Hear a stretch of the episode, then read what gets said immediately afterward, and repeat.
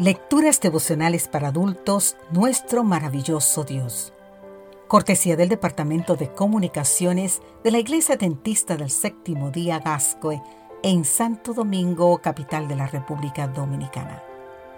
En la voz de Sarat Arias. Hoy, 30 de enero, ¿el mundo de las cosas o el de las personas?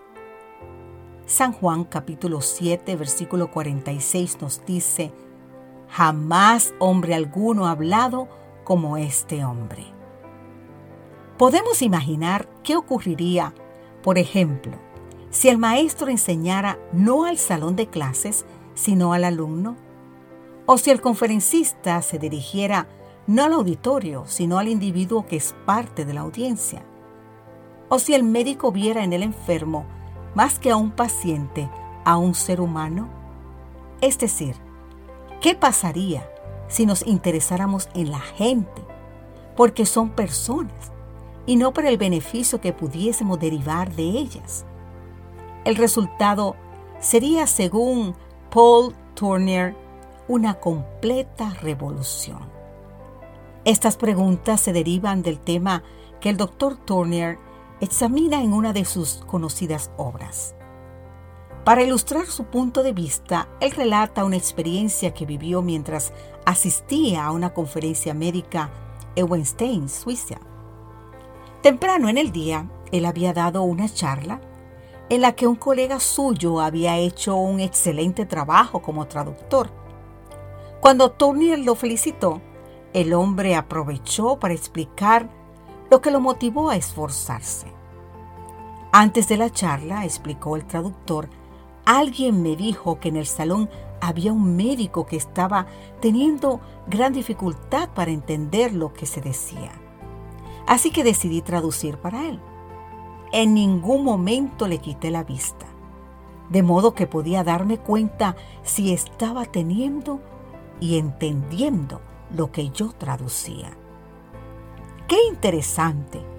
En ese salón había probablemente centenares de médicos participando de las conferencias, pero el intérprete estaba traduciendo para uno de ellos en particular. Ese es el auditorio de una persona. Cuando leí esta experiencia recordé una declaración del libro El deseado de todas las gentes, según la cual mientras el Señor hablaba, vigilaba con profundo fervor los cambios que se veían en los rostros de sus oyentes cuando los que escuchaban se interesaban en lo que él decía. Este hecho le causaba gran satisfacción. Sea que hablara a individuos o a muchedumbres, el Señor Jesús veía rostros. Su interés se centraba en las personas, sus luchas, sus tristezas, sus pruebas. Y su mayor gozo se producía cuando comprobaba con sus palabras cual bálsamo sanador, traían alivio a sus quebrantados corazones.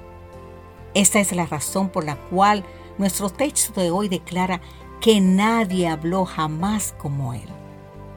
Es que nadie amó como Él.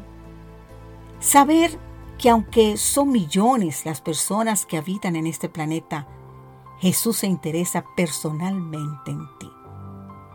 Querido amigo, querida amiga, ¿No crees que debería ser motivo para alabarle hoy como el Salvador maravilloso que Él es? Él conoce las heridas de tu corazón y ahora mismo está haciendo algo para sanarlas.